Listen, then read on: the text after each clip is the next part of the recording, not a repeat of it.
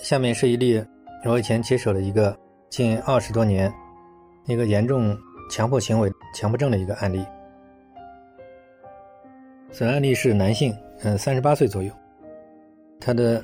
神经症史大概有二十多年。他的症状表现呢，以强迫行为为主，还有强迫观念为主。强迫行为呢，就是反复检查各种各样的检查，嗯，就是明知道没必要，但是控制不了，怕丢东西啊，怕什么不整齐啊，怕各种有害的物质啊，怕什么中毒啊。因为他泛化的很多，强迫观念呢，我记得一个比较突出的，就是他是怕自己会失控，会伤害自己的小孩啊，伤害自己的家人啊，头脑中总是有那种可怕的想法念头，然后越压制越严重，伴随了焦虑、失眠。这个案例呢，我的治疗方案呢，早期呢就是处理他的情绪问题。设计各种综合方案，行为主义啊，包括这种走出家门啊，叫他家人配合各种方式来化解他的情绪，缓解他的焦虑。然后给他布置了很多家庭作业，在他的焦虑情绪基本缓解差不多的时候，开始给他做心理大清理。心理大清理这里做了很久，就是因为他有几十年的问题，他内在有很多的这种。心理的冲突，心理的症结，其中一块是设法化解他的这个冲突的根源。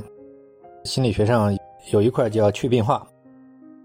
因为他喜欢给自己贴标签嘛，因为医院里也给他贴了很多标签，嗯，他就认为自己得了很严重的病，我必须把这个病治好才能去好好生活，这个是阻碍康复的常见误区，还有其他的一系列的。背后的歪曲的信念系统、歪曲的认知，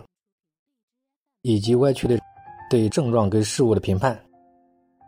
做了大量的工作，然后给他探讨主要的障碍，最终一一给他清理。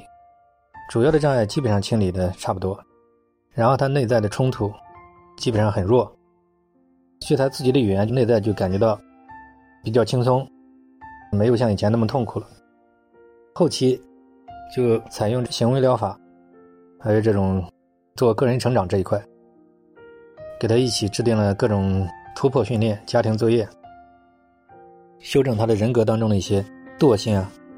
想的多做的少呀，包括人格当中的过度完美主义，设计了各种方案，来做了大量的家庭作业，引导他突破。经过大量的这种行为主义的训练，他整个人的心态呢、认知范围都打开了。